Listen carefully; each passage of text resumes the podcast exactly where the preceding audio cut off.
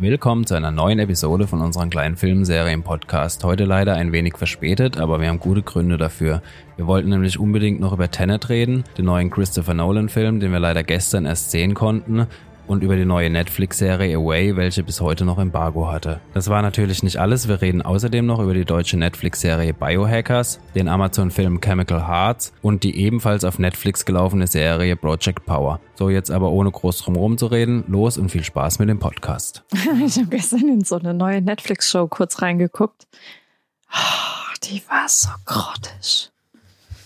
Oh. Der Trailer von Biohackers, der, selbst der Trailer war mir zu lang. Hast du sie jetzt geguckt? Nee. War die war echt gut. Die war wirklich gut. Ja. Also die, die wird im Netz interessanterweise von, äh, wie soll ich sie nennen? Menschen? Mm, mm, nee, so, so MDR, WDR Leute, ne? Mhm. Rezensenten.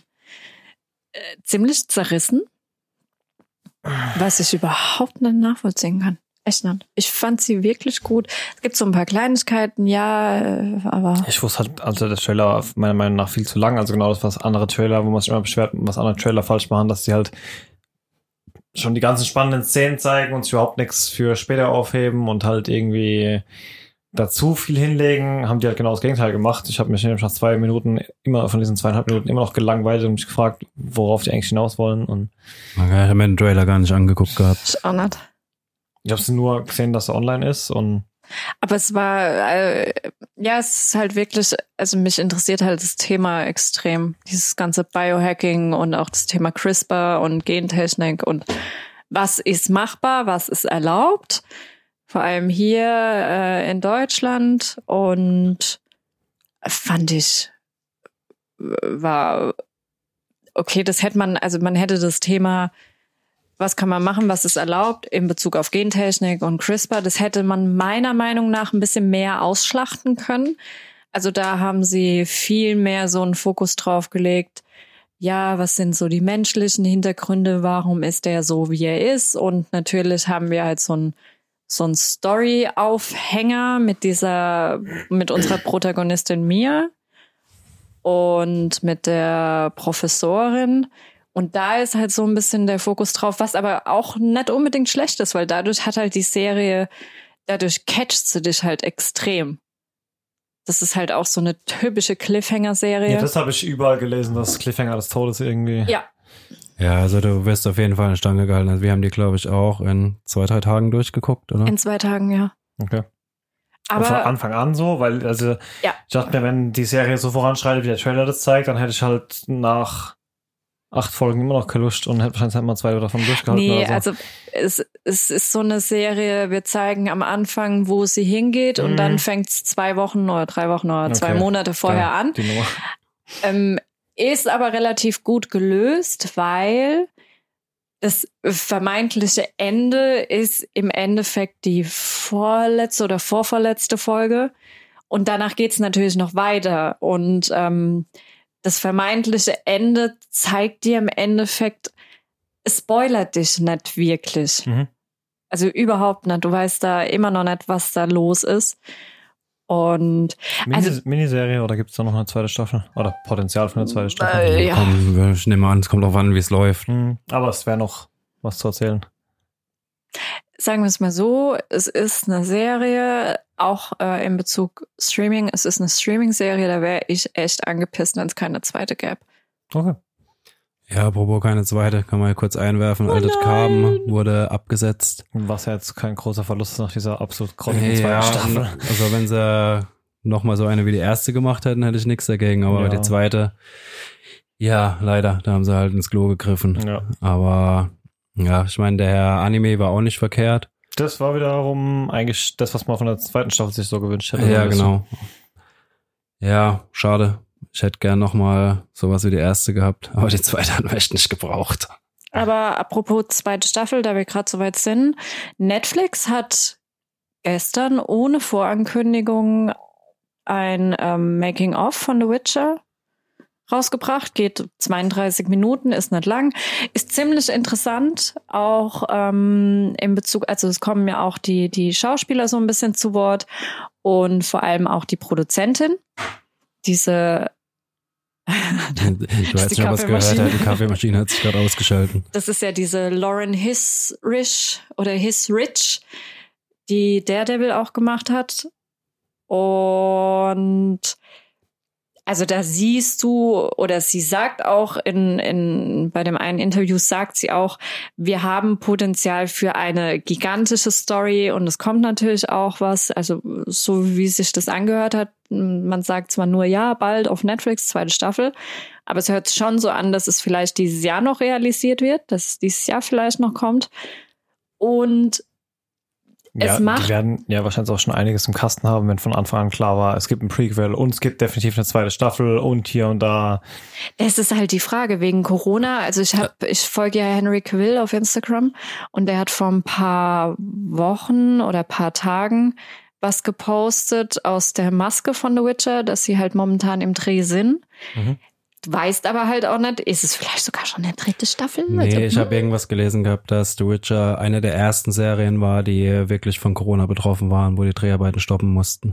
Okay. Also die haben äh, definitiv dann irgendwann stoppen müssen Mhm. wegen Corona. Äh, wie das jetzt weitergeht, habe ich jetzt auch nicht auf dem Schirm dann. Aber scheinbar drehen sie dann wieder, wenn er was aus der Maske postet. Ja, ich kann mir auch gut vorstellen, die würden ja so sowas wie das Making of mit ganz am Ende nochmal eingeblendet, ja, bald auf Netflix, zweite Staffel. Das würden sie ja nicht zeigen, wenn wir jetzt noch ein Jahr warten würden.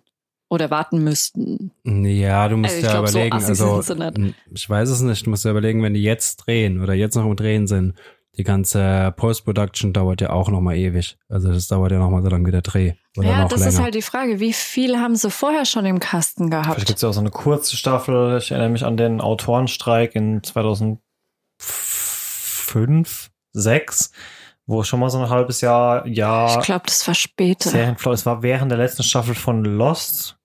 Das war während meiner Ausbildung. Meine Ausbildung war vor zwölf Jahren, 13 Bist Jahren. du schon so alt? Ja, leider. Oh, krass. Das heißt, ja, so 2007, Birthday. 6, 7. Ja, das war letzte Woche. Ähm, da war ja auch mal so ein halbes Jahr, dreiviertel Jahr wirklich Flaute um Serien, wobei da in Abwesenheit von Netflix und Co. natürlich das noch nicht so auffällig war in der Entertainment-Branche, wie das jetzt heute ist. Damals hatten ja Serien bei weitem nicht die Relevanz, die sie jetzt heute haben.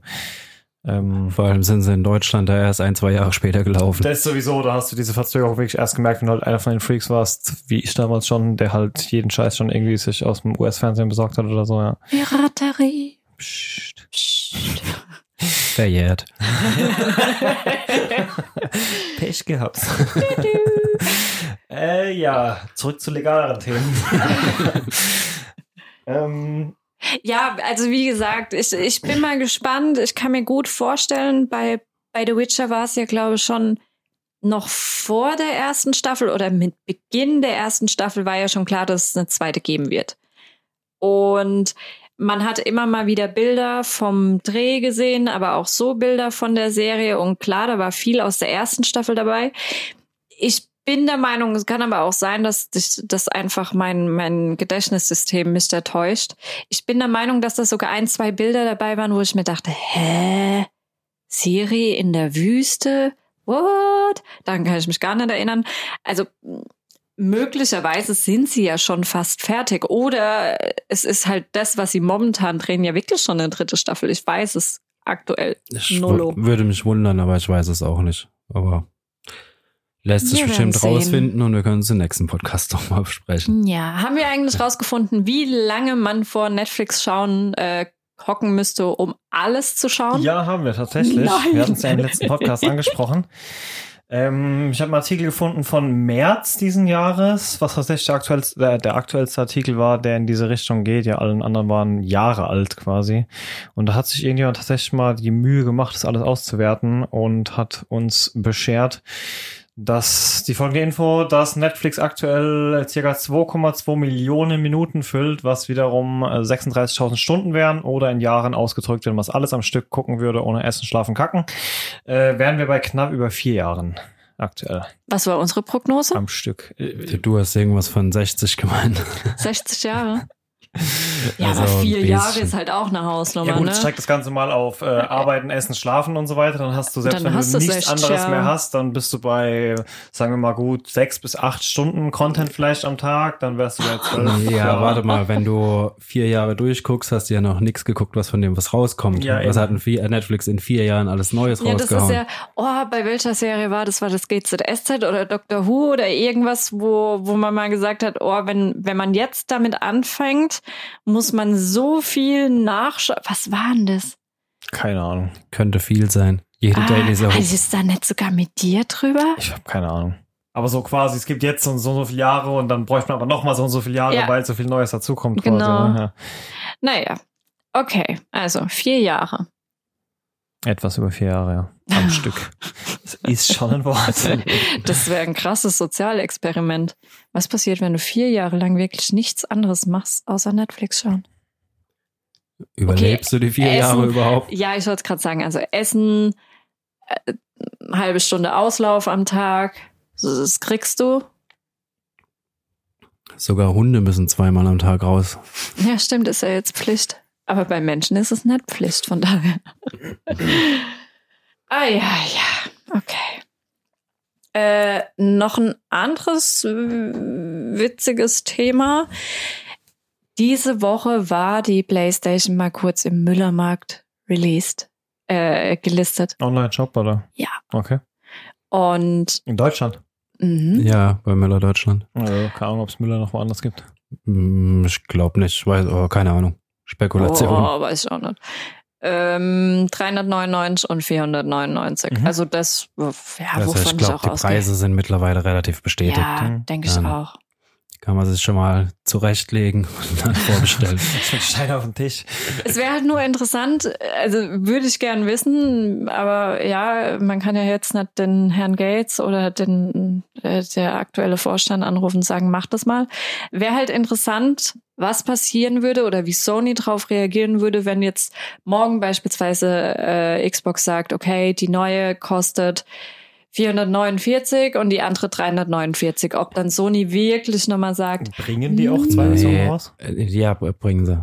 Aber es hat ja Sony bei der PS4 so gemacht gehabt. Die haben abgewartet, bis Microsoft von der Xbox One äh, den Preis rausgibt und haben eine Woche später eine 100 Euro unterboten. Also da ist Microsoft dann auch nicht mehr runter. Ich meine, wenn die Preise einmal stehen, da hängt so viel dran, das ist durchkalkuliert. hm, Da machen die dann nichts mehr. naja. Ich weiß auch ganz ehrlich nicht, ob nochmal diese Diskussion losgehen wird, von wegen, welche Konsole kaufe ich mir. Ich weiß, dass viele da bei der letzten Generation so ein bisschen gestruggelt haben. Das war, glaube ich, sogar bei Big Bang irgendwie so eine Folge des Thema. Mhm. Aber generell war es da vorher eigentlich eher so, dass sich die Leute auf eine Konsole eingeschossen hatten. Und ich glaube auch, dass die Exklusivtitel mittlerweile auch wieder so viele sind, dass den Leuten schon klar ist, welche Konsole sie sich holen werden. Völlig egal, ob Naja, die. äh, ja, es kommt halt drauf an, welchen hat. Markt du betrachtest. Europäischer Markt, ein asiatischer Markt ist definitiv PlayStation. Ähm, äh, erster Platz. Wenn du jetzt allerdings von den nordamerikanischen Markt ausgehst, und das ist ein gigantischer Markt, wenn du dir das überlegst, da ist die Xbox Platz eins. Ich meine jetzt gar nicht so groß skaliert, sondern wirklich persönliche Präferenzen. Also ich, ich kenne auch hier im Umfeld, ich meine, es sind proz- prozentual vielleicht einer von fünf oder so bei uns im Mhm. Umfeld, die dann eher eine Xbox statt eine Playstation bevorzugen. Aber auch die werden sich, wenn die neue Generation jetzt rauskommt, denke ich eher wieder eine Xbox holen. Ja, es ist mittlerweile ja auch nicht mehr, du musst es ja nicht mehr so streng sehen, weil meine Freunde spielen auf der Playstation und meine Freunde spielen auf der Xbox, weil halt immer mehr Spiele mit Crossplay kommen. eben. Also von daher, Auch noch sowas. ja, ich meine, gehst du halt nach Exklusivtiteln oder Mhm, genau, das meine ich. sonst, ja, was halt für mich der Entscheidungsgrund ist für die Playstation hauptsächlich, ähm, weil die halt quasi von diesen äh, spielerischen Erleben da halt mehr Wert drauf legen mit den neuen Controllern, mit 3D-Audio und so. Mhm. Das ist halt für das immersive Erlebnis ist, glaube ich, die Playstation besser, wobei die Xbox halt mehr Power hat. Da muss halt jeder wissen. Ja, wenn du er stehst, solltest du dir mal diesen Vuja Base äh, Backpack anschauen, wo es so ein komplettes Ding, was du dir anziehen kannst und wo dann auf die Töne in VR-Spielen reagiert und dann halt dich wirklich auch mal schockt, wenn da irgendwo auf dich geschossen wird oder so. Ich Okay, Ich hört sich noch- witzig an auf jeden Fall. ich habe mir jetzt so ein Strap bestellt, das ist wie so ein, wie so ein, äh, wie so ein Gürtel quasi, der ist dann aber eher für Musik gedacht, dass du so ein bisschen Club-Feeling hast, auch wenn du auf der Straße irgendwie nur die, die MP3s auf die Ohren ballerst. Aber das gibt's auch als komplettes Backpack für, keine Ahnung, 300, 400 Dollar dann für Okay, muss VR-Games ich halt. mir mal angucken. Ja, dieser, dieser Gürtel kostet halt nur 100 Dollar oder so. Das habe ich mir den mal bestellt. Mal gucken, was der kann. Wenn der gut ist, dann. Das war so ein Projekt auf Kickstarter irgendwie vor einem Ja, klingt auf Jahr, jeden ja. Fall witzig. Ey, die sind, haben, der hat irgendwie so eine Idee gehabt und die sind, glaube ich, mit, lass mich nicht lügen, aber mit Millionen, also irgendwie mit zwei, zwei, zweistelligen Millionenbeträgen, glaube ich, sogar rausgegangen aus diesem, aus diesem, Aber apropos witzige. Projekte, noch, noch einmal kurz, bevor wir da äh, übergehen zu dem, was wir alles geglotzt haben in den letzten zwei Wochen. Diese Woche möchte der Herr Elon Musk, ja, der mittlerweile Vater von einem Baby ist, dessen Namen man nicht aussprechen kann. Jay, irgendwas, ähm, endlich mal mehr Informationen zu seinem Neurolink mhm. Äh, raushauen. Also da bin ich mega gespannt. Ich habe in, in meinen Social Media Feeds halt auch viel, ja, so viele Gruppen in Bezug auf äh, Neurowissenschaften, kognitive Psychologie, lauter so ein Fetz halt. Ähm, und da ist die Community, also was jetzt vor allem Neurogedöns angeht, da ist die Community auch mega gehypt. Und ich persönlich bin auch super gehypt. Also ich kann mich noch dran erinnern, als ich das erste Mal eine Studie gelesen habe, das war, glaube ich, auch von Amerikanern, die das erste Mal hingekriegt haben, dass ein PC ähm, wie Gedanken lesen konnte. Also was heißt Gedanken lesen? Muss man halt ein Signale bisschen interpretieren abstrahi- halt. Genau, der konnte das Signal ähm, interpretieren und das war das schon ein paar Jahre her, wo ich mir dachte, oh, das, das wird noch mega groß und ich bin super krass gespannt, was der mit seinem Neurolink da vorstellen will. Ich glaube nicht nur du. Es, es ist eine Riesenchance, jetzt mal ganz abgesehen von, von der Tatsache, oh krass, vielleicht nie wieder Handy oder MP3-Player, whatever, ne? Aber wenn, wenn das jetzt halt mal noch so ein, wenn du das mal so ein bisschen mehr in die wissenschaftliche Ebene reindenkst, kann es schon, ich finde, das hat Riesenpotenzial, so ein Projekt. Die Frage ist, geht es dann auch in beide Richtungen? Also ist es nur hier ein Export? Also kann ich dann nur mit Gedanken ähm, Maschinen steuern? Weil das wäre einfach nur einfachste Signalinterpretation, dass du sagen kannst, okay, da, da gab es schon vor Jahren Tests, die erfolgreich waren, dass man sagt, man kann irgendwie mit, mit äh, neuronalen Signalen irgendwie eine Maus auf dem Bildschirm bewegen, weil du kannst ja sagen, okay, die, Gehirn, die Gehirnregion ist aktiviert, wenn ich dran denke, wie ich einen Baseballschlag oder sowas zum Beispiel. Dann kann ich dieses Signal nehmen und dafür interpretieren und sagen, okay, jetzt geht halt die Maus nach rechts, wenn ich an einen Baseballschlagen denke oder sowas. Ja, ja, es ist nicht ganz so einfach, Ja, wenn du, jetzt wenn mal du, sehr aber, runtergedummt so, ne? ja, genau. Und also- die Frage ist, geht's aber halt auch andersrum, dass ich dann ne, im Umkehrschluss dann auch genau diese Region stimulieren lassen durch so ein Neuralink. Das, das kannst du ja jetzt schon. Also ähm, es gibt ja diese also, äh, Pacer, wie, wie heißt es auf Deutsch? Herzschritt machen. Danke. Das gibt's ja auch für für den Kopf. Mhm. Und zwar benutzt du das Ohr, lass mich lügen, aber ich glaube, du kannst es bei Erkrankungen mit Tremor, also mit Zittern und sowas machen. Mhm. Ähm, das gibt's schon. Es gibt auch Stimmt, ja. ähm, äh, Stimulanztherapien, jetzt mal abgesehen von Elektrokonvulsionstherapie, wo du wirklich elektronische Schläge kriegst, geht es auch über diese Pacer in deinem Kopf. Und es geht auch mit so Stimulantien, dass du einfach, das sieht aus wie so ein Hut, den du aufkriegst. Und da musst du zum Beispiel nicht in Narkose rein, wie das jetzt bei EKT zum Beispiel ist. Und da, also klar, das geht natürlich auch. Du könntest diesen Neurolink vielleicht sogar noch viel weiter denken und eventuell Eben, sogar implantiert als dann halt vielleicht irgendwie an deinen Ja, vielleicht hat Netflix auch Altered Carbon abgesagt, weil Elon Musk nächste Woche Stacks vorstellt. Ähm, ja, es geht noch viel weiter. Du hast ja zum Beispiel auch Cochlea-Implantate für Menschen, ähm, die, die taub sind. Mhm. Das kann man damit bestimmt auch verbinden. Also es, es, es ist mega krass, wenn du dir das vor allem in Kombination mit AI, mit Machine Learning und sowas zusammenklabusterst, kannst du da Dinge mit anstellen.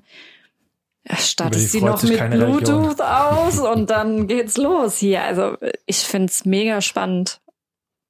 Ja, definitiv. birgt halt auch gewisse Risiken. Aber wenn wir die jetzt auspacken, dann. ja, Aber- jetzt lass nicht anfangen, über die Ethik zu reden, dann äh, haben wir hier den Citizen Wissenschaftspodcast. Im Endeffekt hast du halt überall Risiken. Ja, du brauchst ein Messer zum Schneiden, aber es birgt halt auch Risiken, jemandem ein Messer in die Hand zu geben. Verbietest du deswegen Messer? Hm. Nee, du glaubst halt irgendwo auch noch ein bisschen an die Menschheit. Aber okay, nächstes Thema. Großer Fehler in 2020. Ja. Ja, was, mit was habt ihr euch denn die letzten Wochen so bei Laune gehalten? Viel. Viel, ja. Echt ultra viel. Ja, ich würde sagen, lass es aufs Wichtigste begrenzen. Okay, mal kurz. Naja, äh, wenn jemand noch irgendwie mehr darüber hören will, kann er, kann er uns ja schreiben. Dann machen wir das nochmal extra. Wir haben geguckt, die Ted Bundy Tapes, Project Power, The Gentleman, Gemini Man, Biohackers und Chemical Hearts. Mit über Biohackers hatten wir Anfang des Podcasts schon so mal ganz kurz angerissen. Gebt mal noch mal kurz einen Überblick, was es da genau geht. Es ist ja eine deutsche Serie, die jetzt seit Ja. kurzem auf Netflix ist oder jetzt erst startet. Äh, seit letzter Woche, Mm, Ja, letzten Freitag, glaube ich. 20. Au- 20. August war's. Mhm. Ja, an deinem Geburtstag kam sie raus. Und jo, Extra Deutsch. von Netflix für mich. Ja, nur für dich und Und du hast halt mal nicht geguckt. Danke, Obama. Ähm, Biohackers. Biohackers haben sie schon, den Trailer haben sie rausgehauen letzten oder vorletzten Monat und davor wusste absolut keiner, dass das kommt. Das war auch vorher nicht gelistet in, ähm, im Mediencenter. Das war einfach, ja, dann und dann kommt das da und, uh, okay. Ähm, deutsche Serie über die Mia heißt sie. Es ist eine Studentin, die zieht nach Freiburg um dort Medizin zu studieren. Man ist sich als Zuschauer aber schon in den ersten zwei Minuten oder ersten zehn Minuten, sage ich mal, bewusst, dass sie eigentlich noch irgendwie so eine andere Hidden Agenda hat. Also da gibt's diese eine krasse Wissenschaftlerin, diese Professorin. Also es wird auch nicht äh, irgendwie versucht, ähm, in der langsam ranzuführen. Also Okay. in den ersten fünf Minuten siehst du, wie sie irgendwie Artikel über diese Wissenschaftlerin in ihrer WG irgendwie heimlich in die Box stopft und so. Mhm. Also du weißt halt von Anfang an, okay, sie ist eigentlich auf was anderes raus. Genau, und diese Wissenschaftlerin ist äh, renommierte Wissenschaftlerin in Bezug auf Gentechnik, Genmanipulation, alles was mit CRISPR zu tun hat. Und obwohl sie, also Mia, ja Medizinstudentin ist, besucht sie halt diesen Kurs von ähm, dieser synthetischen Biologin, obwohl sie da eigentlich nicht hin müsste. Und die Professorin hat äh, einen jungen Hiwi, an den schmeißt sich die, Hi, äh, die, die Mia so ein bisschen ran und kommt dann, ich glaube, äh, spätestens zweite Folge hat sie dann halt so einen Hiwi-Job bei der Professorin. Und ja, eigentlich will sie so ein bisschen, es heißt so ein bisschen gemeinsame Vergangenheit mit dieser Professorin und da will Mia doch irgendwas herausfinden, was genau. Hm. Aber der eigentliche Aufhänger, was wir in, in den ersten Sekunden sehen, Mia ist mit jemandem im Zug, mit einem Freund und auf einmal fängt es an, dass in diesem Zug jeder einer nach dem anderen hinfällt und zusammenklappt und Herzstillstand und dann starten wir halt eben ein paar Wochen oder ein paar Monate sogar Ja, ich vorher. glaube, zwei Wochen vorher oder so startet es Genau. dann. In diesem Zug klappen einfach alle um und haben alle einen Herzstillstand. Und da führt uns dann die Serie hin.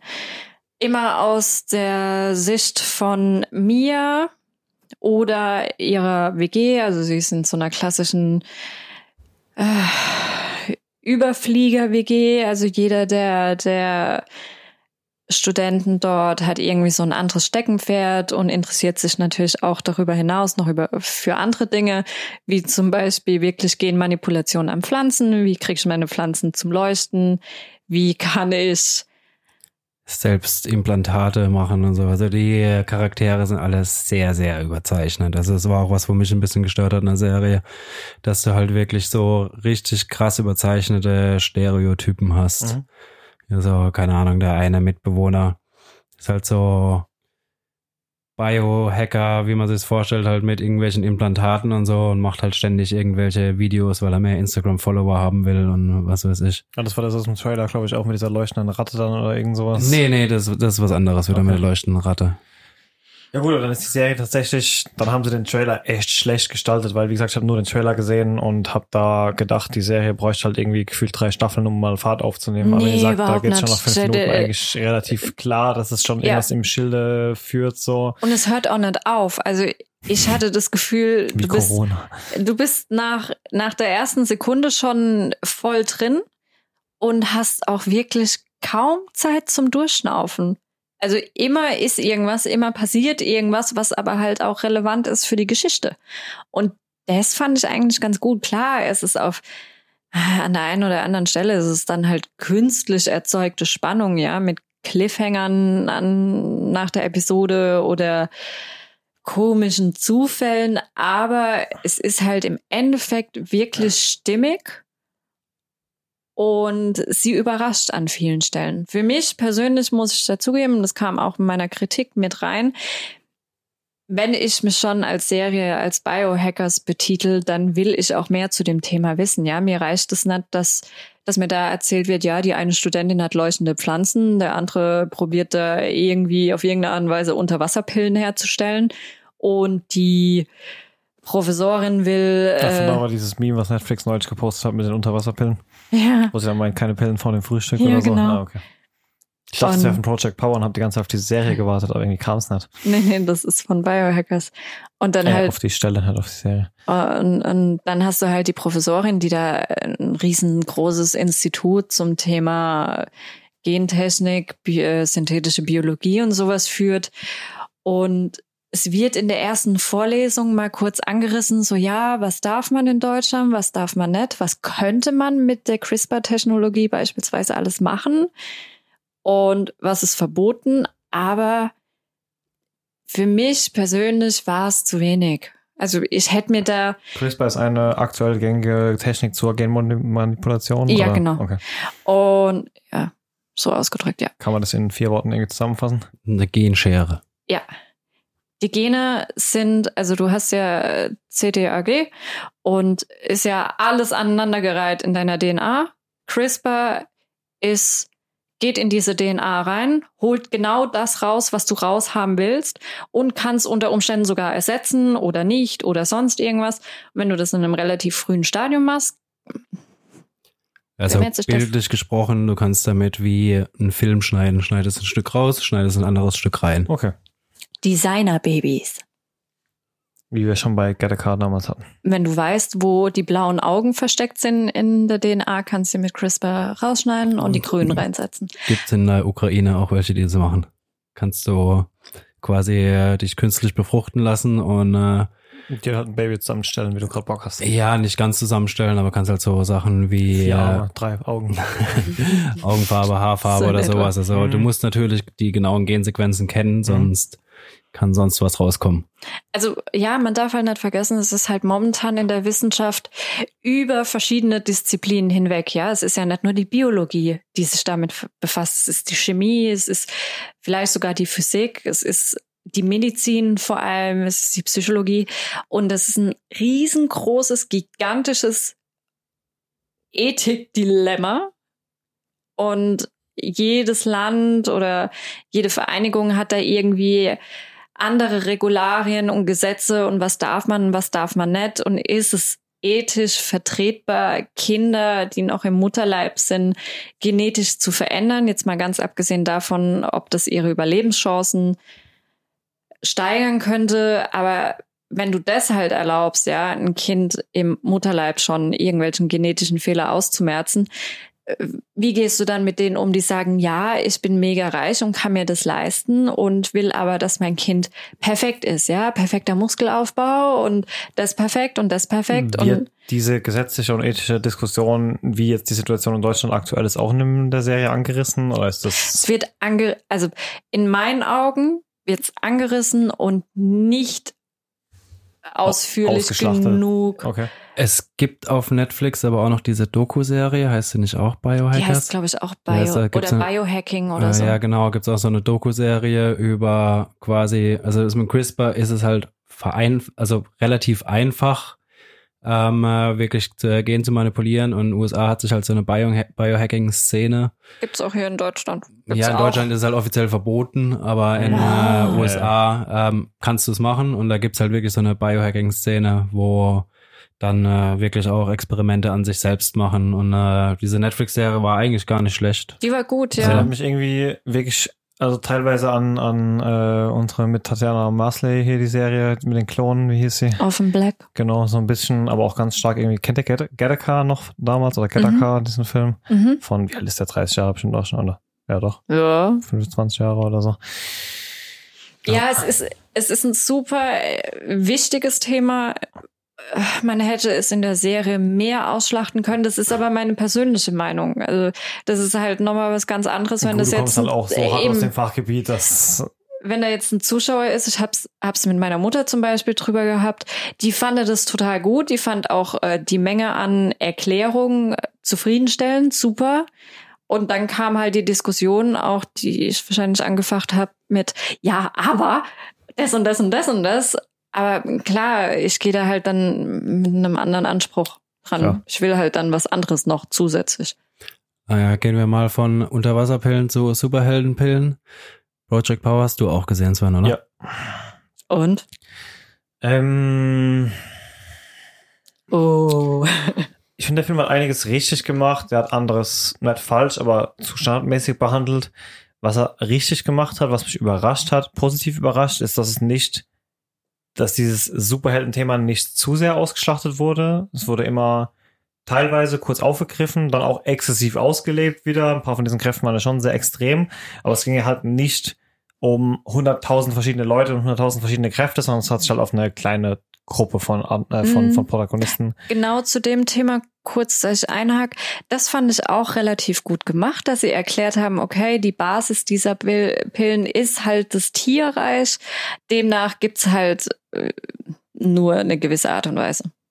Wie zum Beispiel äh, Thermoregulation oder abnormales Knochenwachstum. Eben, es also so das quasi- fand ich ganz gut gemacht. Es ist Potenzial, das ist in jeder DNA von jedem Lebewesen auf diesem Planeten erstmal vorhanden.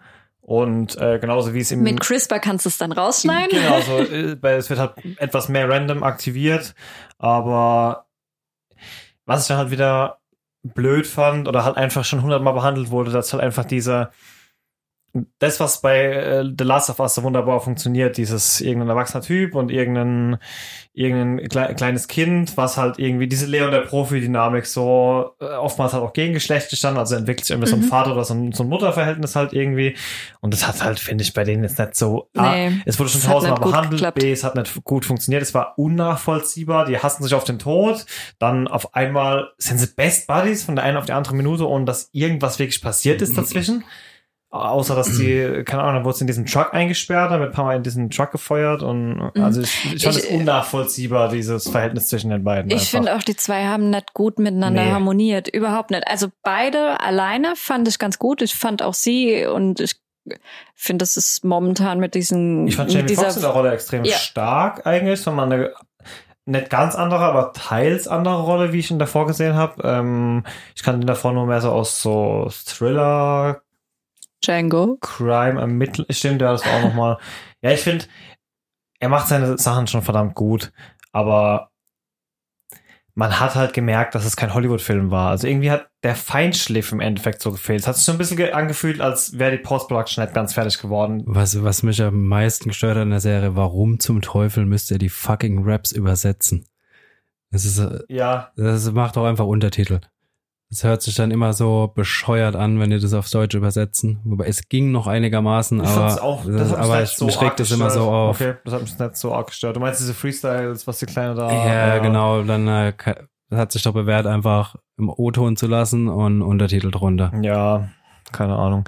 Also im Endeffekt, ich ich weiß nicht, wie, wie die Zuhörer so von dem Film wissen. Im Endeffekt geht es einfach nur darum, dass halt irgendwie Pillen existieren.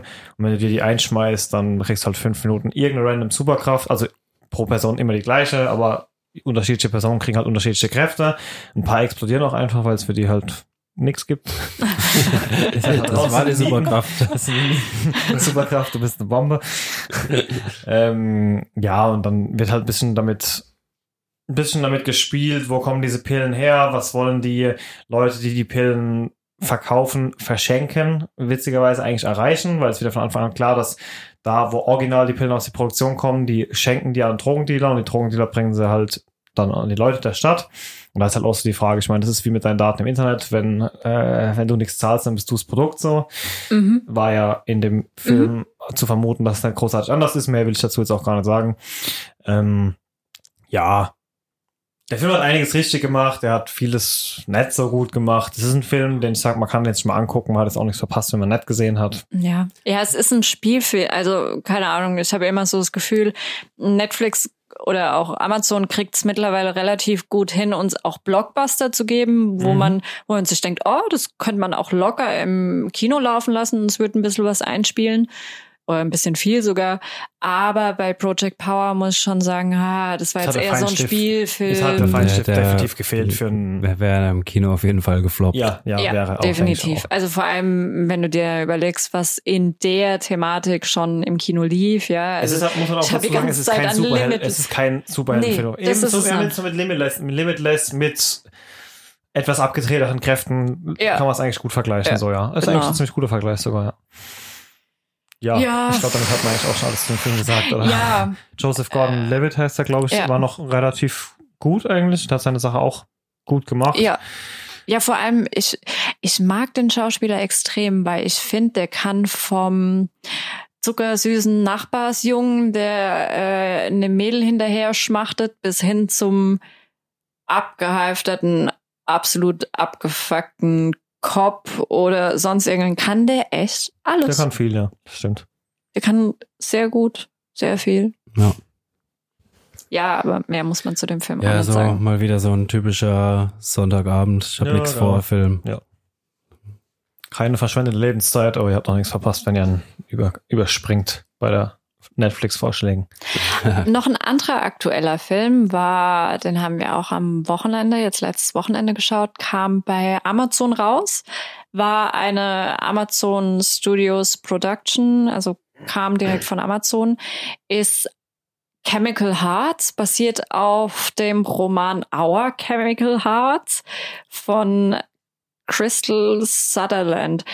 Ist ein Jugendroman, aber ich fand den doch sehr gut. Also ich muss, klar, ich gucke ja in letzter Zeit mega viele Teenie-Scheiße. Aber den fand ich mal ziemlich gut. Vor allem ist es so einer jetzt im, im Vergleich zu, was, was haut Netflix sowas raus? So, so To All the Boys I've Loved Before und sowas ist so Teenie Runner von Guck Netflix. Dich halt an, wenn du fragst, was Netflix raushaut.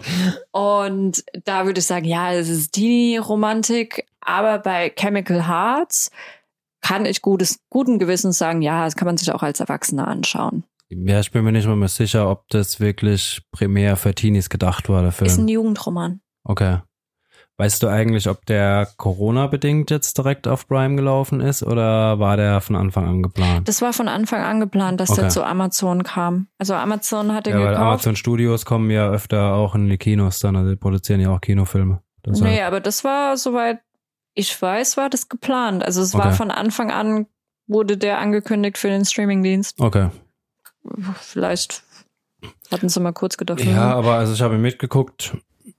Ich fand ihn auch nicht schlecht. Ist halt so ein sehr poetischer Film äh, ähm, mit den äh, ja bisschen äh, erweiterten Teenie-Problemen, sag ich mal. Okay, was war da so die Thematik naja, hauptsächlich?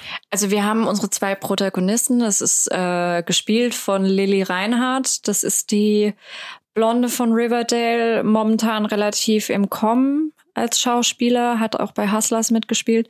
Und er heißt, ähm, der Schauspieler heißt Austin Abrams. Austin Abrams ist eigentlich unser Hauptprotagonist. Also wir folgen auch mal äh, als schöne Abwechslung in diesen ganzen Teenie-Romanzen. Wir folgen dem Jungen. Und er ist jetzt, er startet jetzt sein letztes Schuljahr und möchte eigentlich unbedingt in die Schülerzeitung. Da Chefredakteur sein, weil er gerne schreibt, gerne auch so poetische Sachen. Und er kriegt als Partner sie zur Seite gestellt. Sie kam jetzt neu an die Highschool, hatte, man erfährt noch nicht viel am Anfang, außer dass sie einen krassen Unfall hatte anscheinend und ist jetzt dort an der Highschool, braucht auch Krücken und sowas. Und sie ist eher so ein bisschen am Anfang so der Einsiedlerkrebs, sagt auch klipp und klar, ey, ich habe da keinen Bock drauf, ich mach's halt, ne? Und sie ist nicht assi, sie ist halt einfach nur, du siehst, und das ist auch, das macht sie total gut, die Schauspielerin, du siehst von Anfang an, da geht was in ihrem Kopf rum und sie ist super verzweifelt, sie ist super traurig, sie ist super depressiv und ja, da hängt irgendwas sehr schwer auf ihrem Herzen. Und er freundet sich halt so ein bisschen mit ihr an. Er schafft es dann doch, sich so ein bisschen rauszuholen. Und ja, er ist halt einfach auch am Anfang ziemlich schnell verknallt in sie. Und dann geht es halt so ein bisschen hin und her. Und das ist eigentlich so das große, die große Storyline. Mit der ein oder anderen Überraschung dann noch. Ja, also ist kein äh, gute Laune-Film, aber man kann sich auf jeden Fall mal angucken. Also ist jetzt kein, äh, ja, so ein Teenie-Film, der einen mit einem guten Gefühl zurücklässt. Also es sind, ja, darf man nicht vergessen, ja, es sind viele Teenie-Liebes- oder generell Liebes-Story, Liebes-Drama-Klischees mit drin, ja. Aber halt schon eher Drama im Endeffekt. Ja, ja, auf jeden Fall Drama.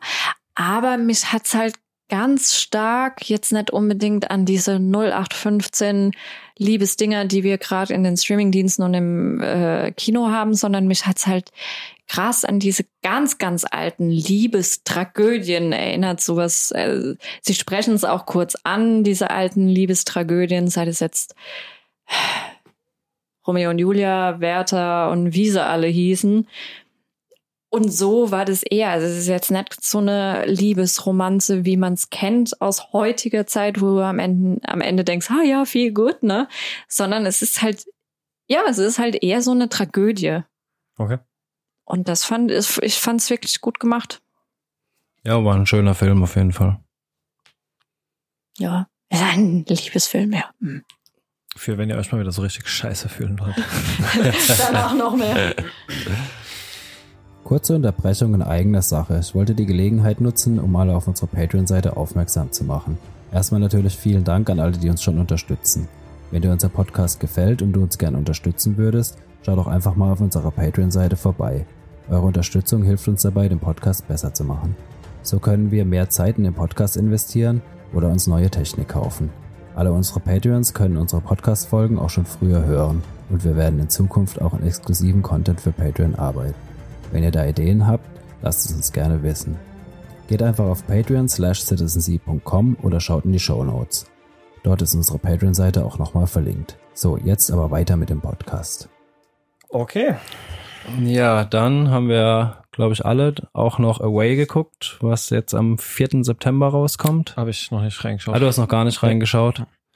Ähm, mit, muss man jetzt noch ähm, mit Hilary Swank. Ähm, es geht um die erste bemannte Mars-Mission. Mhm. Also, ja, die Serie behandelt quasi, wie sie, wie die erste Mars-Mission noch hingeht, was für Opfer die Leute für bringen müssen und so weiter. Also es ist ein internationales Team, natürlich angeführt von einer Amerikanerin, Hilary Swank. Da ist noch eine Chinesin dabei, ein Inder, ein Engländer, der eigentlich aus Ghana kommt, ein Adoptivkind. Ja, genau. Und das war. Der Russe. Ja, der Russe, genau. Das Thema Private Contractors äh, in Richtung SpaceX oder sowas damit Nee. aufgegriffen oder ist es halt Nee, nee, also- NASA dann? Oder? NASA, genau, Joint NASA, also, Venture. genau, NASA Joint Venture, die äh, haben eine Mondbasis auch, also die fliegen dann erst zum Mond. Wo sie auf dem Mond ankommen, ähm, kriegt sie, ähm, wie heißt denn die Figur? Ich habe den Namen vergessen. Emma. Emma, genau, kriegt Emma die Nachricht, dass ihr Mann umgefallen ist und im Krankenhaus ist. Und äh, der hat wohl so eine Nervenkrankheit, hatte einen äh, Schlaganfall und ja, liegt teilweise gelähmt im Krankenhaus. Dann fängt halt ihr persönliches Dilemma schon an. Soll sie jetzt fliegen? Soll sie zurückgehen? Also es wäre auch ein Backup da für sie. Ähm, letztendlich wird sie, nachdem sie quasi schon entschieden hat, zurückzugehen von ihrer Tochter und ihrem Mann, überredet, doch zu fliegen. Und äh, ja, ist halt ein sieben Monate, äh, sieben Monate. Drei Jahre. Nee, der Trip bis zum Mars. Ach so, ja, geplant ist acht Monate Reise hin. Dann sollen sie eine Zeit lang dort bleiben, um zu gucken, kann man dort was aufbauen, kann dort Leben existieren, kann man zum Beispiel irgendwie einen Garten anpflanzen also und dann der- sollen sie wieder zurück. Mhm. Das ist der Plan. Also der Engländer ist auch ein äh, ähm, äh, Gärtner, ein, Botaniker. ein Botaniker, genau. Mir ist das Wort gerade nicht eingefallen. Der soll halt probieren, auf dem äh, äh, Mars halt Pflanzen anzubauen. Ja, also ähm, wahrscheinlich, wenn man es sich am Anfang anschaut, auch vielleicht, wenn man den Trailer anschaut, ich habe den Trailer nicht gesehen, ähm, ist man schon in Versuchung zu glauben, ja, okay, Science Fiction. Ähm, was jetzt allerdings überhaupt, ja, klar, Science, okay, ja, Weltraummission und wir fliegen zum Mars und wir haben schon Ist eine aber mehr so das Mondbasis. Setting für ein zwischenmenschliches... Es ist ein Drama. Es ist ein Drama. typisches Ja, genau. Also Spannungsfeld zwischen diesen Ja. Charakteren, die ewig miteinander Genau. eingefärscht sind. und- Erstens das und dann natürlich auch ähm, die eigenen persönlichen Beweggründe. Ja, man muss sich überlegen, die Kommandantin von dieser fünfköpfigen Crew, die Emma Green, ist halt eine Mutter. Ihre Tochter ist halt erst 15 oder so und äh, hat halt auch noch einen Mann und die äh, beschließt da halt jetzt, ich gehe jetzt auf diese Mission. Die Mission dauert drei Jahre. Ja, also das ist schon einiges und ja, es ist ja, es ist wirklich ein Drama. Also, Klar, du, ja, Du erfährst halt auch immer wieder zwischendurch durch äh, Flashbacks die äh, Vorgeschichten von den verschiedenen Crewmitgliedern. Also es wird dann halt ja quasi in jeder Folge halt einer aufgegriffen und halt den seine Vorgeschichte erklärt, was er dafür opfern musste. Also du Mhm. hast halt so im Hintergrund bei jedem einzelnen Charakter irgendwas, wo er opfern musste, um da hinzukommen. Was auch teilweise mein Kritikpunkt an der Serie ist. Es ist zwar schön, dass die alle eine schöne Backstory kriegen, aber dadurch wird die Serie sehr episodisch aufgebaut. Mhm. Also jetzt nicht nur dadurch, sondern du hast halt wirklich eine Folge, ein Problem, eine Backstory. So in der Art. Am Ende und die Diese letzten. Story wirkt schon auch immer genau in der Folge irgendwie direkt dann auf das Umfeld in dem Setting Genau, aus. So, ja, genau. Na, nicht unbedingt oder äh, aufgrund der, der Flashbacks verstehst du, warum derjenige halt jetzt so aktuell Mhm, so ist, mhm. wie er ist. Aber es stimmt schon. Also du hast nicht jede Folge ein Problem und wir brauchen eine Lösung und dann geht's weiter in der Reise. Das hast du schon in vielen, aber ich glaube auch nicht in Nee, in den hast so- letzten nicht, also den ersten ein, zwei nicht, in den letzten ein, zwei nicht, aber zwischendurch ähm, äh, hast du das auf jeden Fall. Also da wird quasi die Metastory relativ wenig weitergebracht, sondern du hast immer quasi so Raumschiff Enterprise, wir haben ein Problem, das müssen wir in der okay. Folge lösen.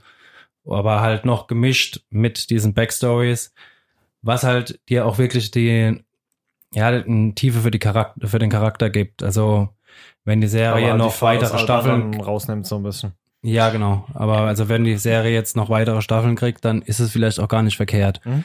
weil du halt die Charaktere jetzt kennst, sie lieb gewonnen hast, weißt, warum sie wie handeln und äh, dadurch halt auch authentischer sind im Endeffekt. Wie machen sich die anderen Crewmitglieder so schauspielerisch? Ich meine, super. Ja. also ich kann mit Hilary super. Swank gar nichts anfangen. Das war doch hier die, die Ausbilderin von, von äh, Captain Zauberer bei Marvel und Hä? Million Dollar Baby. vertauscht die gerade? Zauberer, Wie der? Ausbilder Doctor von Strange? Captain Marvel? Doctor Strange. Na, das ist Tilda Swinton. Ah, genau, okay. Hilary, ähm, Insomnia. Puh, zu lange her. Million Dollar Baby. Nie gesehen. Kennst du. Warte. Also du, du hast ja auf jeden Fall schon gesehen. Ja, ist, nein, dann meine ich die andere da. ist auf jeden Fall eine sehr gute We Need to Schauspielerin. Talk About Kevin ist auch Tiller äh, Gedöns. Ja, gut, nee, dann war es vermutlich nicht die. Ja gut, aber von eurer Seite aus eine, trotzdem eine Schauempfehlung, oder? Ja. Ähm, ja, auf jeden Fall. Also Serie macht eigentlich mehr richtig als falsch, würde ich sagen. Also mich hat dieses, dieses episodische teilweise echt genervt. Aber ja, das ist auch persönliche Präferenz. Also, Also sagen wir es mal so, wenn diese, wir haben da ein Problem, was gelöst werden muss, ja, was sich jetzt halt irgendwie auf Weltraum oder Raketenwissenschaft oder irgendwas bezieht, wenn es das nicht gäbe, wäre ich mega angeödet von der Serie, weil du darfst halt auch nicht vergessen, du hast nicht groß Settingwechsel, ja, die sind halt da in, in ihrem Raumschiff. Und also schauspielerisch, Drama, dramatechnisch gesehen ist es eine tolle Serie. Auch mit mal einem ganz anderen Aufhänger. So, äh, wir haben halt Leute, die halt irgendwie teilweise mehr und teilweise weniger mitten im Leben stehen, die sich halt entschließen, diese Mars-Mission zu machen. Und das halt, ja, also größtes, größtes Augenmerk sind Bekommt da man- halt die Opfer, die da gebracht werden müssen. Bekommt man über das Profiling dieser Charaktere, also wie die von NASA oder was auch immer ausgewählt wurden, nach welchen Kriterien so ein bisschen was raus? Also ich meine, da wird ja nicht jeder Rando, der, die müssen ja bestimmt durch monatelange psychologische Tests gehen und sonst irgendwas. Und Es ist halt ein, also das, dieses, dieses Mars-Projekt ist so ein Joint Venture von diesen verschiedenen Nationen also jede gemeinsam. Nation stellt halt einen Spezialist, der eine stellt Genau. den Botaniker, der nächste Genau. stellt den Doktor Genau. oder sonst irgendwas und, Genau. Der Inder ist der Doktor. und dann gibt's halt einen Techniker und Genau. So in etwa. Ja, und es gibt einen großen Logikfehler. Ja. Ey, Ultra. Und Krasse gibt- es gibt Scheiße. keinen Piloten es gibt Nein, eher ein Filmfehler als ein Es ist Logikfehler. ein Film, es ist ein krasser Filmfehler. Wobei, wobei, warte, man muss dazu sagen, ich glaube zwar nicht, dass es noch gefixt wird, aber im Screener Letter steht extra ganz fett, die Special Effects sind noch nicht fertig. Okay, Corona bedingt. Ja, weiß ich nicht. Also kommt ja auch erst in einer Woche. Kann es sein, dass die erst zum Release dann äh, die fertige Okay. Version hochladen. Also da muss ich noch mal gucken, ja, ob das, ob das ausgemerzt wurde. So habe ich jetzt in Bezug auf Special Effects eigentlich kaum was anzumerken. nee, eigentlich Null. gar nicht. Ab und zu, wenn sie in der Schwerelosigkeit sind, habe ich das Gefühl, ja, okay, man merkt irgendwie, dass sie nicht wirklich Ja, schwerelos. Hängen, so, Ja, ähm, aber ganz, ganz selten und auch wirklich nur mehr in meinem Kopf zusammengesponnen, als es wahrscheinlich wirklich Ja, und der ist. große Filmfehler, über den reden, oder? Die Tränen, wenn die heulen, tropfen die Tränen. Also die Okay. Tränen laufen in der Schwerelosigkeit immer die Wange runter. Okay. Und es geht halt gar nicht, ja. Es Ja, gibt doch vielleicht werden die ja so hart aus den Nein, Tränendrüsen rausgeschossen. nein, nein. Es gibt diesen einen YouTube-Channel von diesem, ah, ich weiß nicht, wer es ist oder ob der momentan überhaupt noch da oben ist, von diesem einen Astronaut auf der ISS.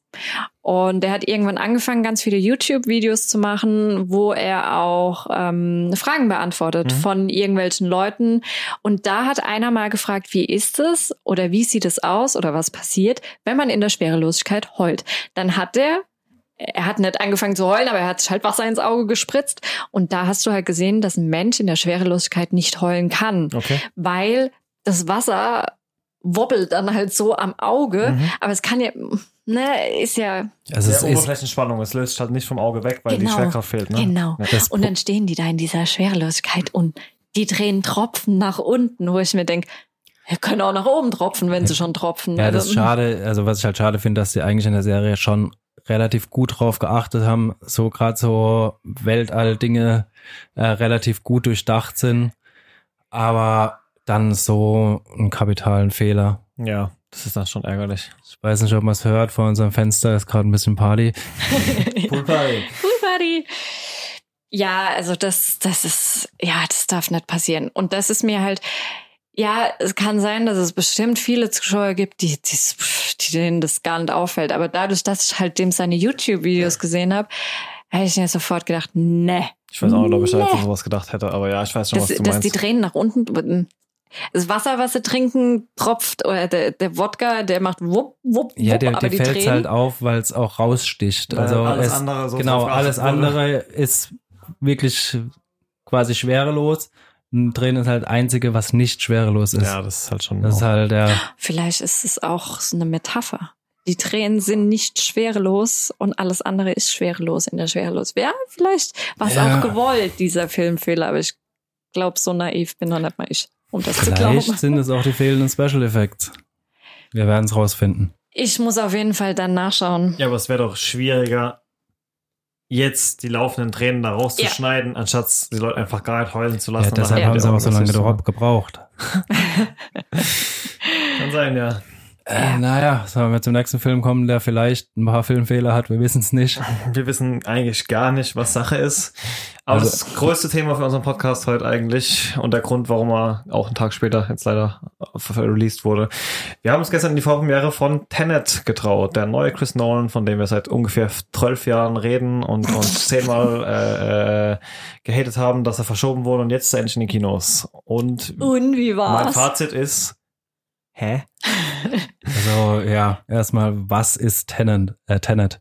Es ist im Prinzip, ist es ein Spionagethriller mit Christopher Nolan obendrauf, würde ich mal sagen. Also so vom Filmaufbau ist es eigentlich ein klassischer Spionagethriller, aber du schüttelst den Kopf. Ja, doch. doch. da ist Okay. halt noch ja diese Nolan-Ebene dann. es ist, als würdest du einen James Bond gucken, aber James Bond weiß nicht, dass er James Bond ist. Ja, genau, so in der Art. So ungefähr. ich glaube, das passt ganz gut zusammen. Also, Ja.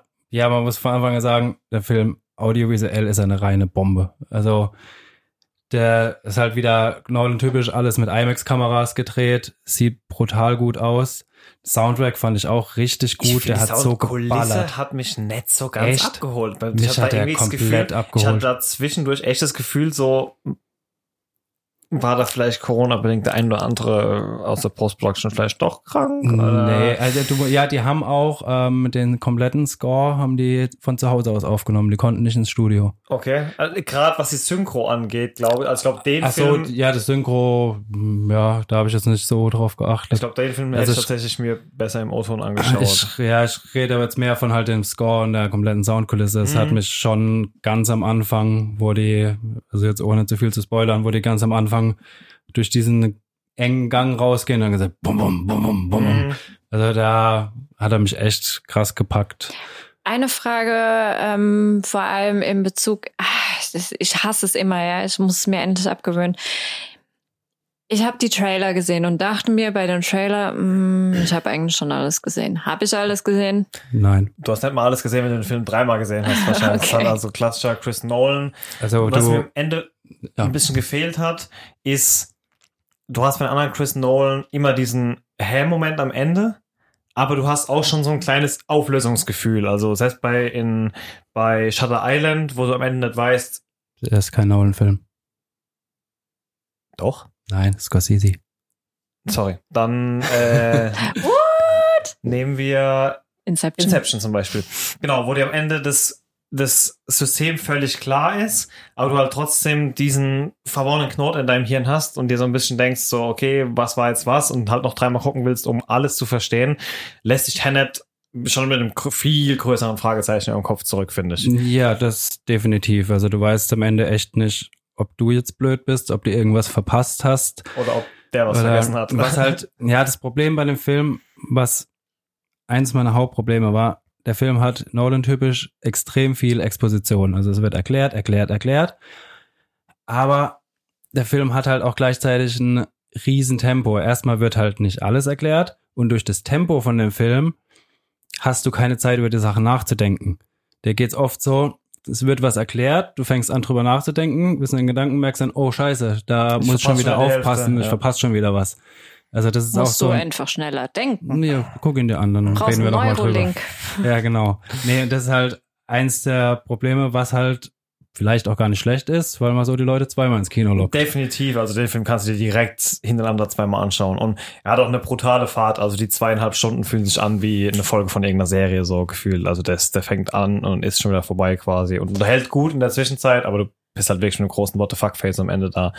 Und ähm, wie macht unser glitzernder Vampir seine Super. Sache? Ja? Mit ja, die beste Rolle. Ja, definitiv. Also der, ja, das, Also das war der Moment, wo ich aus dem Film rauskam, wo ich mir dachte, okay, ich habe keine Angst mehr davor, zumindest mir den Batman-Film anzuschauen, so der mit ihm Echt? rauskommt. So ja. krass? Ja. also der Okay. hat wirklich, ja, so mit die stärkste Leistung. Also eigentlich, ja, man kann sogar sagen, Fast stärkste sogar Leistung. besser als der Hauptcharakter, oder? Ja, auf jeden Fall. Wobei ich, wie heißt der, der Washington Junior, der, der John David? Keine Ahnung. nennen wir ihn Washington Junior. ähm, äh, der macht es auch extrem gut. Also kann ich eigentlich auch nichts sagen. Er spielt halt sehr kühl, cool so. ja. Aber ich glaube, das ist halt auch gewollt. Das ist halt auch so typisch John Nolan. David John Washington. David, okay. Ich habe jetzt nicht genug Rollen gesehen, um mir darüber ein Urteil zu erlauben. Und ich bin auch immer ein großer Fan davon, wenn so namhafte Regisseure sich eher, nenne ich jetzt mal, unbekannte Schauspieler suchen und. Ja, aber Robert Pattinson ist ja. ja nee, ich meine jetzt wirklich als Hauptcharakter. Ah, du äh, meinst John David genau. Washington. Okay. Ähm, er hat mich jetzt nicht so 100% überzeugt, aber er war jetzt auch keine schlechte Besetzung oder so. Es war halt jetzt einfach nur, es ist halt kein, kein, ah, weißt wer das ist? Das ist der von Black Clansman. Mhm, ja, ich weiß. Ah, und bei, bei Malcolm X hat er auch mitgemacht. Ja, der hat schon einiges, also der kann was, also der ist auf jeden Fall gut. Nee, was er, ja, Film, wo soll man überhaupt anfangen? Es hat so, also was halt auch zu dieser Exposition, die ein bisschen schwierig ist, dazu kommt, ist halt auch der Schnitt. Du hast halt das quasi das gleiche Problem wie mit der Exposition, hast du auch im Schnitt, dass der Schnitt halt teilweise so chaotisch bist, äh, ist, dass du nicht wirklich mitkommst. Also gerade in dieser Endszene, sage ich mal, da habe ich auch oft das Gefühl gehabt, okay, ich habe irgendwas verpasst, ähm, weil es einfach zu hektisch geschnitten war. Ich, Ah, Aber das hasse nicht ich. so das, das, das, das, es fühlt sich halt auch alles so surreal an, weil halt zu jeder actionreichen Sequenz, während die Hälfte von dieser Story vorwärts läuft, halt immer gleichzeitig die Hälfte von der Story auch rückwärts ja, läuft. so, Diese- so weit würde ich jetzt gar nicht gehen, würde ich gar nicht. Ja, genau, Was? deshalb. äh, Also ich würde so, versuchen, so spoilerfrei wie nur möglich zu Ja, ich bleiben. will jetzt auch gar nicht so arg drauf eingehen, aber man hat ja in dem Trailer schon gesehen, dass da irgendwelche Schiffe rückwärts fahren und sonst irgendwas und es lässt einem halt einfach mit so einem weirden Gefühl zurück, wenn die ganze Zeit irgendwas rückwärts explodiert und Mhm. so, also ich meine, das hat man ja in dem Trailer Aber- schon gesehen. Ja, ja, das, das weiß ich. Ich weiß, dass man irgendwie, also ich habe, nachdem ich die, Tra die Trailers waren ja jetzt mittlerweile mehrere, nachdem ich die gesehen habe, habe ich immer die ganze Zeit gedacht, oh, Prince of Persia, ich kann vor und wieder zurück und wieder vor und wieder Nee, zurück. nee. Ja, natürlich wird es wahrscheinlich so eine Zeit und das ist auch gut so und wie es im Endeffekt ist, will ich gar nicht wissen. Aber was mich jetzt Also. mehr interessiert, um was geht's denn? Das kann ich dir nicht sagen, ohne zu spoilern. Du hast wirklich, Okay. guck dir den, du, hast, hast nur eine Chance, den Film wirklich so zu genießen, wie er gedacht ist.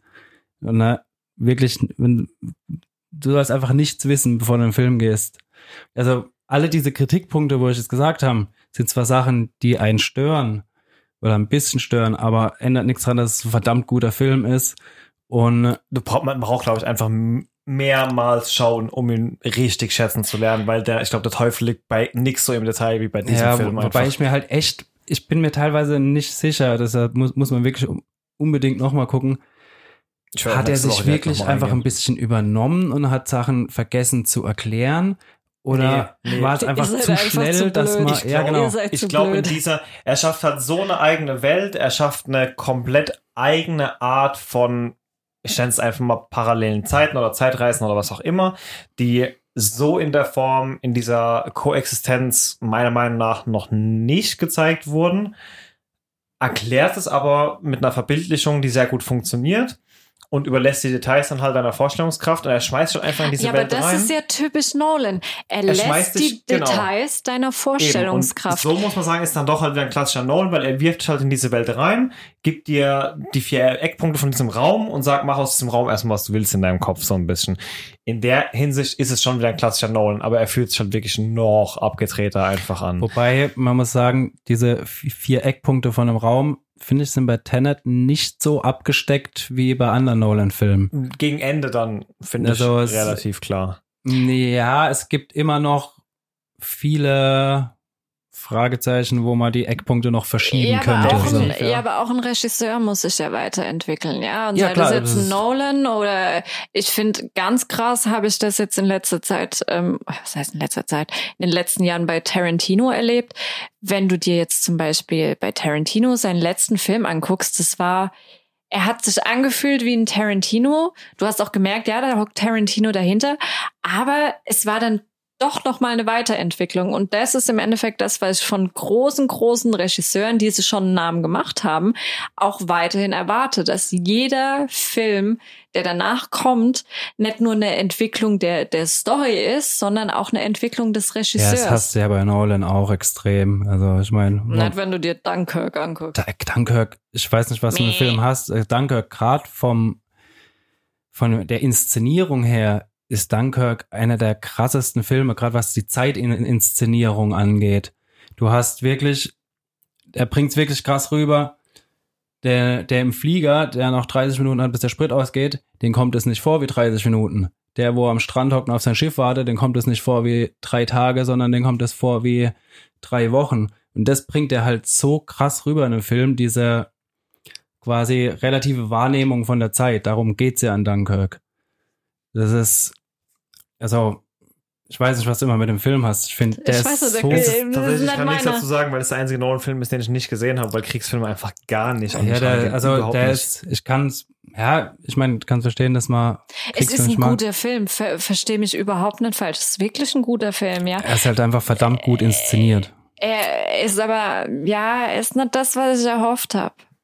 Also überhaupt nicht das, was ich gehofft habe. Das ist vielleicht auch mal- manchmal das Problem mit diesen Erwartungen, weil es, ist genau das, wie du sagst. Eigentlich, ich bin in Tenet rein und habe was anderes erwartet, was ich bekommen habe. Aber eigentlich, und ich weiß noch nicht so ganz, ob das gut oder schlecht ist. Weil eigentlich ist es ja, wie du sagst, man sieht eine Entwicklung, definitiv, ähm, zu seinen vorherigen Filmen. Man Ich weiß, aber noch nicht, ob man so ganz, diese davon Entwicklung. Ja. Das ist wie wenn du dir ein neues Album von irgendeiner Band kaufst, die seit acht Jahren kein Album mehr rausgebracht haben und die haben auf einmal ein komplett anderes Ziel und du denkst dir, es klingt jetzt schlecht, aber es ist halt nicht das, was ich wollte. Aber auf der Ist Ja, Seite wobei komplett anderer Stil kann man auch nicht sagen. also Nee, du nein, siehst schon seine ja, Handschrift aber- an jeder ja, Ecke. Ja, definitiv. Aber ja. Ja. Habe ich ein, also, ah nee, ich will es eigentlich gar nicht wissen. Ich, ich muss mal sagen, so, ohne ins Detail zu gehen, ich habe mich mir selber während dem Film ein paar Sachen vermerkt in meinem Kopf und gesagt, okay, das will ich aber nachher definitiv sehen oder darauf will ich eine Erklärung, sonst bin ich enttäuscht.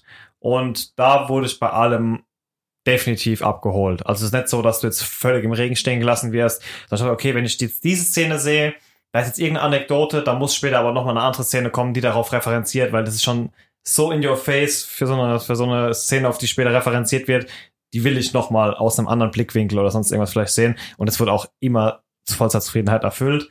Und darüber hinaus aber auch bei Szenen, wo du es gar nicht erwartet hast, wo du dachtest so, ah, okay, da geht das Ganze jetzt noch weiter. Ähm, Mhm. Schon gut gemacht. Ja, aber, ich es ist halt muss auch, einfach noch mal sehen. ja, das sind auch, halt glaube ich, so können. viele Kleinigkeiten Mhm. drin. Also mir ist es am paar Eckpunkten, also ein paar Punkten aufgefallen, wo du halt durch Zufall gesehen hast, gerade mit diesen Vorwärts-Rückwärts, wo du eigentlich nur merkst, wenn du es weißt. Also dass du irgendwie, ja, also Szenen, also es ist schwer zu sagen, ohne zu äh, spoilern, äh, ohne irgendwas Ohne zu spoilern. spoilern, Zu soll ich mir die spoilern. Augen, äh, die Augen zu. Haltet die Augen zu. Ja, ich will, will ja nicht nur dich nicht spoilern, sondern Ach so, auch ja, nee, das, alle das anderen. sollten wir vielleicht nicht. Ähm, äh, ja, also es sind, glaube ich, extrem viele Kleinigkeiten, die man erst beim zweiten, dritten oder sogar vierten Mal erst Ja. rafft. Also ja, ich will auf jeden Fall noch mal reingehen. Ich kann mir noch kein finales Urteil für diesen Film bilden. nee, nee, nee, nee. Erst dreimal anschauen und dann die Kritik Ja, aber das sagt ja auch schon was darüber aus, weil ich habe halt Bock, ihn nochmal zu über sehen. den, Ne? über die, die kognitiven Kapazitäten des Regisseurs oder über deine? Ja. ja. Ja, aber ich habe mir, Eindeutiges Ja. Ja. also ich habe mir heute Mittag auch noch mal ein paar andere Kritiken angeguckt. Das geht nicht nur uns so. Also jeder geht so aus dem Film. Ich glaube, also derjenige, der aus dem Film geht und sagt, er hat ihn verstanden, der lügt. Ja, aber das ist Es ist ja. aber auch, auch kein, ich habe ihn nicht verstanden, der Film ist scheiße, ich habe da keinen Bock mehr drauf, sondern ich habe mir auch jetzt ein, zwei Artikel reingelesen und das hat bei jedem so, dass er sagt, okay, ich würde gern mehr verstehen davon. Und das ist ja auch wieder ein geiles Stilmittel. Ja. Es ist im Endeffekt vermutlich das, wo äh, Hideo Kojima mit äh, Death Stranding hin wollte, sage ich jetzt mal, wo es nicht so 100% geklappt hat. Schon für einige, aber du weißt, was ich meine, ne? Ja, ich weiß, was du meinst. Und Ja. ich glaube, so, so ein bisschen wie Death Stranding kann man diesen Film nehmen, nur dass es ein bisschen besser geklappt hat.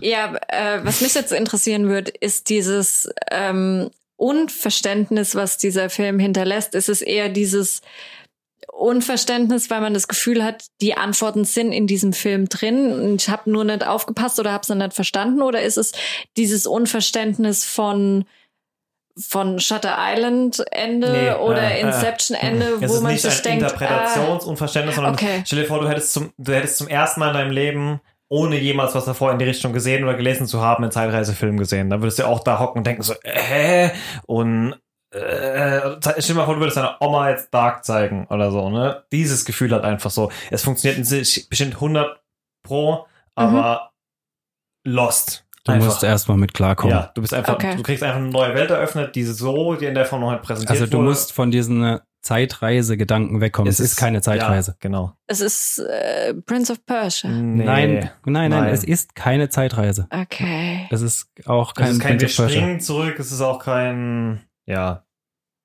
Es ist, Es ist, ein, anders. es ist halt so. es ist anders. Nee, es ist schon erklärt, wie es ist. Aber Okay. es ist also Aber es hat keiner von euch verstanden, wie es ist. Doch. Doch. Ach so, aber okay. Das bringt halt so eine neue Art, dies, die, die Welt zu erleben, weil Okay. der Charakter halt auch die Welt auf eine Art und Weise erlebt, wie es halt noch in keinem Medium bisher jemals so Ich weiß dargestellt es nicht, wurde. ob man das nicht sagen kann. Es wird ja auch in den Trailern thematisiert, oder? Nein, ich will es nicht wissen. Ja, da lassen wir es lassen. wir es ist einfach eine neue Art Zeit zu sehen, so. Und Okay. das zum ersten Mal. Und das macht halt einfach so Brainfuck-mäßig. Der hat's schon, also das ist schon ein immer wiederkehrendes Thema von ihm, ne? Zeit. Ja, Zeit, also in der Interstellar war Zeit ein Riesenthema. Dunkirk ging nur um Inception Zeit. auch. Inception ja auch. Inception auch. Und jetzt, ja, also Zeit ist schon so sein Steckenpferd. Ja, damit lässt halt auch verdammt viel machen, weil halt so verdammt viel noch unerforscht ist, aber es halt so ein beliebtes Thema ist einfach. Ja, es ist- spielt halt, Memento war auch. ja, er spielt Zeit. halt in jede fucking Richtung mit diesem Thema. Dark Knight Trilogie. hat Da, Ja, da hatten wir immer irgendeine Bombe, die irgendwann nach einer gewissen Zeit hochgeht, ne?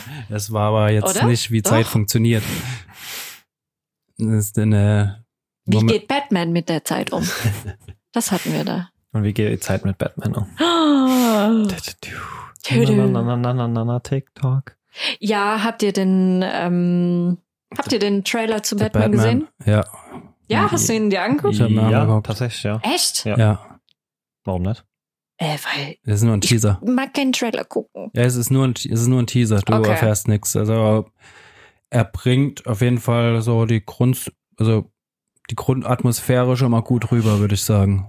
Witzigerweise ähm, habe ich noch so ein bisschen Community Reaction gesehen, von wegen, die, die, die Filme werden immer dunkler und man sieht irgendwann kaum noch irgendwas und dann hat man, mh, da hat man Also auf nicht der einen düster von der Seite, Als sondern wirklich vom. ja, so richtig so äh, den The Last und, Night äh, von äh, Game of Thrones, die, die, die Folge, die so, letzte Nacht Ja. ähm, wo du gar nichts gesehen Mhm. hast, außer äh, voller Einstellungen, Rolle ihn runter. Und ähm, witzigerweise habe ich ein Meme gesehen von Robert Pattinson als äh, Joker, äh, Joker, Verzeihung, als Batman, wie er geschminkt ist. ja, und das sieht mehr aus wie der Joker wie Batman, ja. Und, und nebendran ein Bild, also ein komplett normal ausgelichtetes Bild von so einem Emo, wo dann dabei stand, so sieht er in der richtigen Belichtung aus und dann halt, fand ich witzig. Ja, diese Szene ist aus dem Trailer und wo ich die gesehen habe, dachte ich mir, hä, spielt der Batman oder ein Joker? Weil es sieht einfach mehr aus wie der Joker als Batman. Ja, aber endlich mal wird es gezeigt, ja. Also mir ist das jetzt aufgefallen, als wir da die ganzen Justice League Filme, DC-Filme mal Und dass die wieder immer so einen. Ausschnitt um die Augen haben Ja. und du denkst, warum ist das so? Ja gut, aber das war... Nee, die haben einen Ausschnitt um, um die Augen und bei Ben, ben Afflecks Batman siehst du es extrem, der ist geschminkt Ja, auf den Augen, Bei ja. Green Arrow war das ja auch mal so, dass du gesehen hast, dass sich die Augen grün angemacht Ja, hat, aber er du siehst ihn jetzt hat. zum Beispiel nicht, äh, wie er sich mal abschminkt oder er zieht die Maske ab und Ja, und er ist siehst halt du den mal geschminkt. kacken oder Nee, ein aber- Sandwich essen oder es ja, gibt halt so Sachen, die passieren halt auf Camera. Ja, aber ich Wie, fand, äh, äh, zum Beispiel, wenn der Batman sich schminkt. ganz oft thematisiert, ja, wenn es schon mit ihrem Spray da irgendwie oder so, oder ja. Äh, was ich noch eine ganz witzige Aussage zu Tenet fand von Christopher Nolan, dass Tenet weniger CGI hat als ein durchschnittlicher Romcom. Echt? Ja, also es ist so gut wie keine CGI. Alles Die haben eine gemacht? Boeing 747 in eine fucking Lagerhalle gerammt. Ja, wenn sie das Geld haben. Ich hätte auch mal gern so eine 747, die ich irgendwo reinrammen könnte. Title Also of your die haben wirklich, also Nein. Ja, also war wirklich fast kein CGI, alles Title of handgemacht. your sextape. Vielleicht, ja. Was? Ja, sie Alles haben gut. keinen CGI Es gemacht. hat sich Das halt ist trotzdem so weird angefühlt teilweise, aber ja, das kam aus anderen Gründen. Because of reasons. Nee, aber ich freue mich tatsächlich drauf, mir den Film nochmal anzugucken und mir bestätigen zu lassen, dass ich einfach nur zu dämlich war, um diese Story zu erklären. Okay. Wir haben noch einen Film geguckt in den letzten zwei Wochen, den würde ich gerne noch mal kurz anreißen, weil der hat bei mir Eindruck hinterlassen und zwar The Gentleman. Der neue Guy Ritchie. Oder Guy haben wir Ritchie. im letzten Pod? Nee, im letzten Nee, Pod. haben wir nicht drüber geredet. Ähm, kann man jetzt auf Amazon ausleihen. Der neueste Guy Ritchie-Film mit Matthew McConaughey, Hugh Grant, Charlie Hunnam Und noch dem einen oder anderen, den ich jetzt bestimmt vergessen habe. Ah, Colin Farrell. Oh, das war wahrscheinlich Ja. zu laut. Ähm, ist ja schon ein klassischer Guy Ritchie ja, auf jeden Fall. wieder, ja, Guy Ritchie, wie man liebt, wie die alten. Ne? Es geht darum, Matthew McConaughey hat ein riesengroßes Marihuana-Imperium. Ähm, mega, mega gigantisch. Das größte, glaube ich, in Großbritannien, so wie man das sich vorstellen kann. Und äh, er möchte das jetzt verkaufen. Und er hat einen potenziellen Käufer gefunden.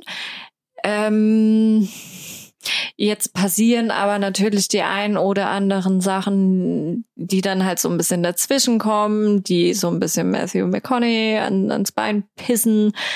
Und Charlie Hunnam ist sein, seine rechte Hand, kann man das so nennen. Und der wird ganz am Anfang von, vom Film von Hugh Grant besucht. Hugh Grant ist anscheinend so ein investigativer Reporter, der halt so alles rausgefunden hat und ich weiß alles. Und so entwickelt sich auch der Film. Also du siehst ganz am Anfang, wie die zwei, Hugh Grant und Charlie Hunnam, diese Unterhaltung führen, weil Hugh Grant halt alles rausgefunden hat. Und Hugh Grant erzählt das halt so, was da alles passiert ist, seit der halt gesagt hat, ich möchte dieses Imperium verkaufen. Und im Endeffekt ist es dann halt so ein bisschen die Nacherzählung, was da in den letzten Tagen und Wochen passiert ist mit diesem Imperium und allen möglichen Leuten, die da dran beteiligt sind. Ist ein super, super, super toller Film. Und ich muss zugeben, obwohl er nur eine kleine Rolle hat, Hugh Grant, den wir aus so Schnulzen wollte sagen, Zeug das war so ein wie, 90er ja, ja. Rom-Com-Scheiße, ne? mega gut. Mega, mega, Was für ein mega. Genre? Ich könnte mir da jetzt von Comedy über Drama bis hin zu äh, äh, Das ist halt Guy Ritchie. Film alles vorstellen. Ist halt ein Guy Ritchie-Film. Ja, ist ein Gangster, geil, geil, also, geil. ja, halt so typisch Guy Ritchie Gangster mit äh, halt diesen Einem typischen Guy Humor. Ritchie Dialogen Ja, okay. und also ist halt ja Guy Ritchie ist ja ähnlich wie bei Tarantino die Filme leben einfach von den Dialogen. Mhm, ja. Also ja, es geht einfach um Gangster, die Scheiße babbeln. Okay. Und ganz viel Gras. Ganz, ganz, ganz viel mega Gras. äh, ja, und halt dieser potenzielle Käufer, der dieses Imperium vielleicht kauft, vielleicht auch Der nicht. gespielt wird von Colin Farrell, oder? Ah, nee, Colin Farrell ist so ein So abgefuckter ein Boxtrainer. Coach, Boxtrainer, Mhm. der ähm, so ein paar Teenager probiert von der Straße zu holen und denen dann so verhilft, so mega die Boxer, aber nicht nur Boxer, auch so, so Kampfsportspezialisten zu werden, die dann immer mal wieder irgendwelche Scheiße rocken und das dann auf YouTube hochladen. Mhm. Ähm, super witzig. Und da gibt's im Endeffekt eine Szene, wo genau diese Teenager ähm, Gras klauen aus einer Plantage raus. Und es ist halt dummerweise eine Plantage von Matthew McConaughey und er ist halt der über, über, über Typ, was Marihuana angeht. Und Colin Farrell, der Coach, findet halt raus, dass äh, die das waren und sagt dann, seid ihr eigentlich behindert? Wisst ihr, wer das ist? Und äh, super toll. Also jeder einzelne zeigt im Endeffekt eine eine Facette von sich als Schauspieler, die ich so vor, vielleicht von Matthew McConaughey, ja, so allklatter Typ. Ähm, aber ansonsten, ja, jeder zeigt eine Facette, die ich so vorher nicht erwartet hätte und Gibt's auch wo nicht kenne. Amazon. Amazon. Mhm, Also kannst zum du ausleihen. Leihen. Mhm.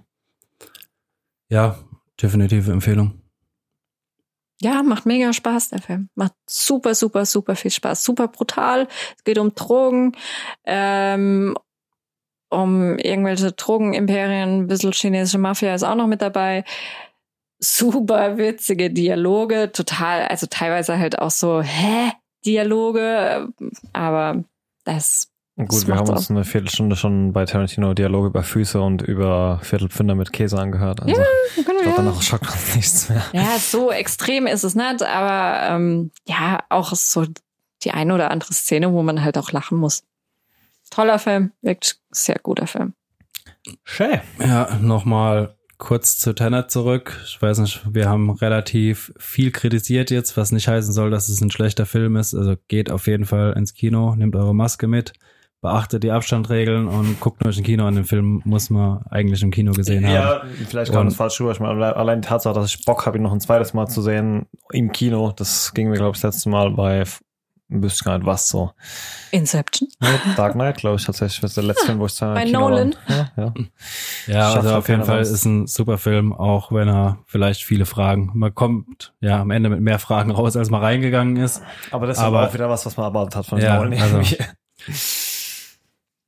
Ja, große, viele Fragezeichen, viele Filmempfehlungen und Vielleicht haben wir ja bis zum nächsten Podcast nochmal gesehen und können ein bisschen mehr reden. bis Äh, dahin habt ihr dann auch die Chance selber zu gucken, weil dann würde ich gerne vielleicht über das ein oder andere Thema dann auch etwas offener reden. Ja. ja, noch eine Sache. Wir haben auf Amazon gibt's Gemini Man für Ome zum Anschauen.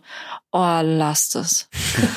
lasst, das ist, das war eine mega fette Enttäuschung. Die anderthalb Stunden oder zwei Stunden kriege ich echt nicht wieder. Das war nicht gut.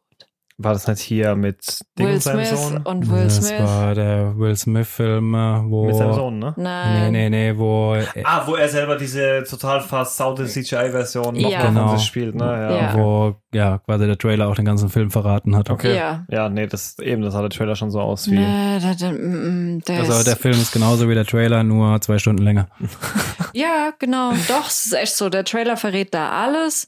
Mehr muss man nicht wissen. Mehr muss man leider auch nicht sehen, weil ich mag eigentlich Will Smith. Ich kann, ich kann. Aber hat der nach einem Legend nochmal irgendwas Ja, gemacht? der hat schon äh, einiges Ach, der, öfter der, mal daneben gegriffen. Ja. Gerade so in den letzten zehn Jahren. Die mit After Earth oder was er mit seinem Sohn da gemacht hat, das war jetzt auch nicht der ja. Renner. Ja, wobei der, obwohl sind auch schon wieder älter, dieser, Also der letzte Ah. Gute, der mir wirklich im Kopf geblieben ist, war I'm Legend. Nee, der hat danach noch diese sieben Leben oder wie es geheißen hat. Oh ja, der hat ja viele Dramas danach Ja, gemacht. die waren- Streben die nach waren- Glück. genau, der war auch richtig Leben. Gut. ja, Streben nach Glück, okay. Also ja, Der hat schon noch einige wirklich gute Filme gemacht, aber halt auch immer wieder daneben gegriffen. Ja, gut. Ja, der- der Manche muss man brauchen halt das Geld, nee, auch wenn sie der- nicht mehr jung sind. der, dem müssen, der, ah nee. Okay, mit diesem Abschlussfazit zu Will Smith aktueller Karriere verabschieden wir uns in den Feierabend. Ey, der macht relativ viel momentan ähm, eigene Scheiß, so eigene Videos, die er dann auf äh, YouTube stellt oder ich glaube, seit seinem Instagram. oder- Rewind von YouTube 2018 oder so ist das so raus. Ja, War das stimmt. nicht er, da das Intro gemacht hat? oder so? Ich weiß gar nicht mehr. Aber ja, da hat es, glaube ich, niemandem gefallen mitgetan, da mitzuspielen. Gut, Okay, dann, Dann- sind wir durch. bis zum nächsten Mal. Bis Ciao. dann. Zum Schluss wie immer die Bitte, wenn euch der Podcast gefallen hat, lasst uns doch ein Abo da oder eine positive Bewertung. Dies hilft uns enorm weiter und der Podcast wird besser gefunden. In diesem Sinne, ciao bis zum nächsten Mal.